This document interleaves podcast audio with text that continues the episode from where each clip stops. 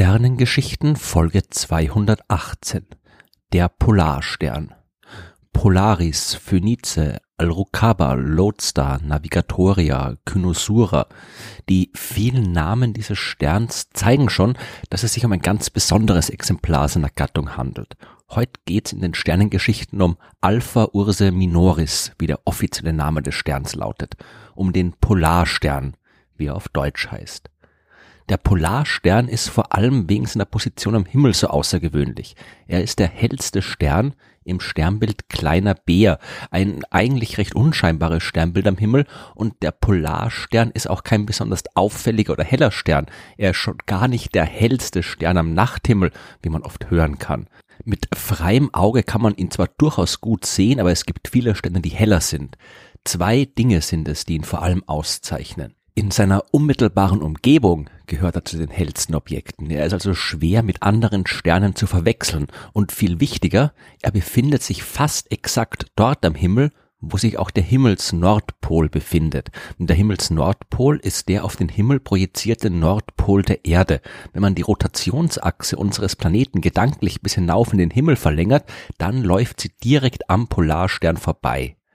Wenn sich jetzt die Erde einmal am Tag um ihre Achse dreht, dann sieht das für uns so aus, als würden sich die Sterne allesamt einmal pro Tag um die Erde herum bewegen. Und der Punkt, um den sie sich scheinbar drehen, das ist der Polarstern. Das hat ihm seit langer Zeit die Aufmerksamkeit der Menschen gesichert. In der indischen Astronomie trägt der Stern den Namen Dhruva, was so viel wie fixierter Stern bedeutet. Von allen Sternen am Himmel ist der Polarstern der einzige, der sich nicht bewegt. Er steht fest an dem Ort, an dem er sich befindet. Ein alter englischer Name für den Polarstern ist Lodestar, was vom norwegischen Wort Leidjasternja bzw. dem mittelhochdeutschen Wort Leitsterne abstammt. Der Polarstern ist also ein Stern, von dem man sich leiten lassen kann, und zwar immer in Richtung Norden. Da der Polarstern genau über dem Nordpol der Erde steht, zeigt seine Position am Himmel für alle Beobachter gut sichtbar die Richtung nach Norden an.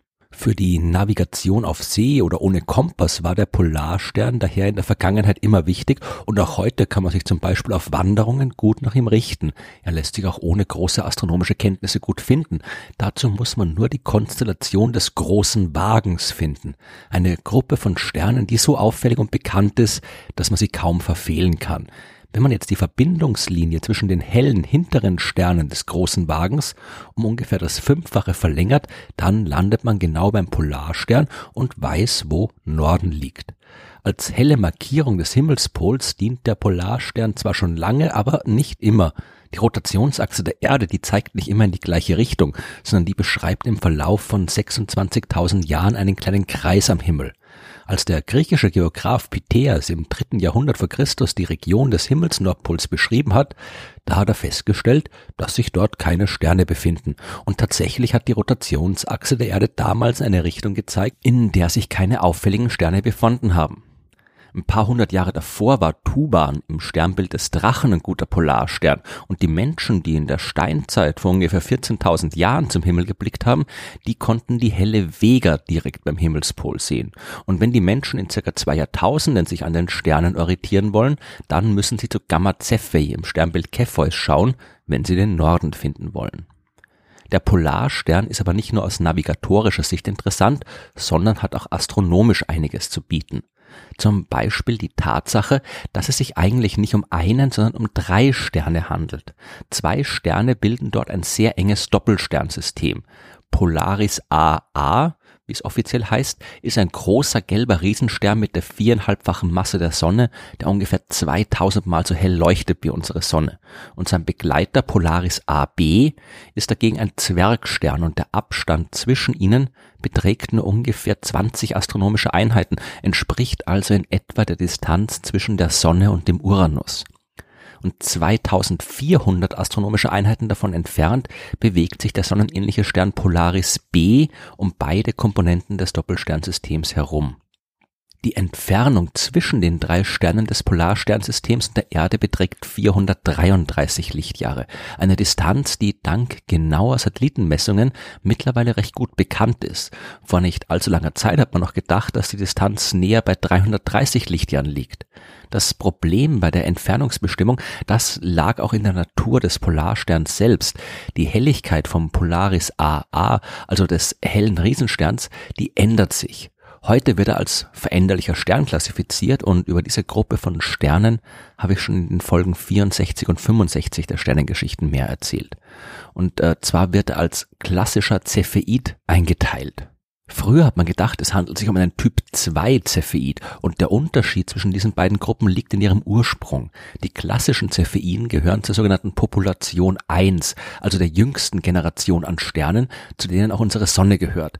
Cepheiden vom Typ 2 gehören auch zur Population 2, also einer älteren Generation von Sternen.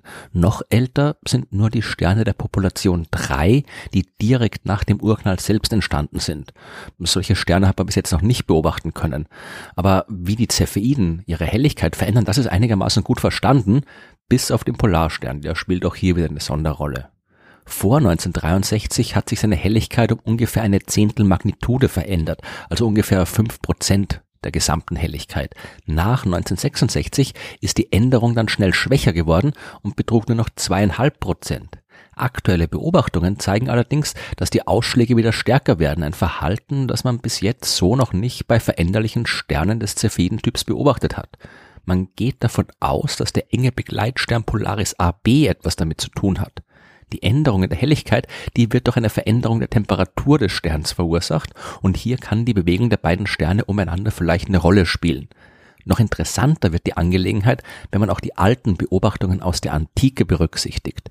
Vergleicht man die Aufzeichnungen des Astronomen Ptolemäus mit denen von heute, dann muss sich die Helligkeit des Polarsterns seit damals um das zweieinhalbfache vergrößert haben. Und wenn das tatsächlich so war, dann ist das ebenfalls außergewöhnlich. Eine so schnelle und starke Änderung der Helligkeit ist nichts, was sich leicht mit den Standardmodellen der Sternentwicklung in Einklang bringen lässt.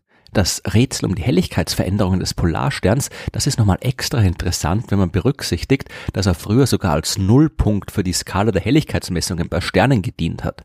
Bevor man die Veränderlichkeit des Polarsterns entdeckt hat, hat man gedacht, man hätte in dem Stern mit seiner einmaligen fixen Position am Himmel einen wunderbaren Bezugspunkt entdeckt, an dem sich alle anderen Sternhelligkeiten messen lassen. Tja, so kann es manchmal gehen. Der Polarstern, der wird uns Menschen also weiterhin beschäftigen. Die Astronomen werden versuchen, seine seltsamen Eigenschaften zu verstehen. Die Leute werden ihn weiterhin als Hilfe bei der nächtlichen Orientierung benutzen und seine zumindest derzeit noch einmalige Position in unserem Himmel wird weiterhin Künstler inspirieren, so wie damals zum Beispiel William Shakespeare, der den Polarstern in seinem berühmten Sonett 116 als unverrücktes und unwandelbares Zeichen mit der Liebe verglichen hat. Und mit diesem schönen Gedicht möchte ich auch die heutige Folge der Sternengeschichten beenden. Dem festen Bund getreuer Herzen soll kein Hindernis erstehen, Lieb ist nicht Liebe, die in der Zeiten Wechsel wechselvoll, unwandelbar, nicht stets im Wandel bliebe. Ein Zeichen ist sie fest und unverrückt, das unbewegt auf Sturm und Wellen schaut, der Stern, zu dem der irre Schiffer blickt, des Wert sich keinem Höhenmaß vertraut. Kein Narr der Zeit ist Liebe, ob gebrochen der Jugend Blüte fällt im Sensenschlag, die Liebe wankt mit Stunden nicht und Wochen, nein, dauert aus bis zu dem jüngsten Tag. Kann dies als Irrtum mir gedeutet werden, so schrieb ich nie, ward nie geliebt auf Erden.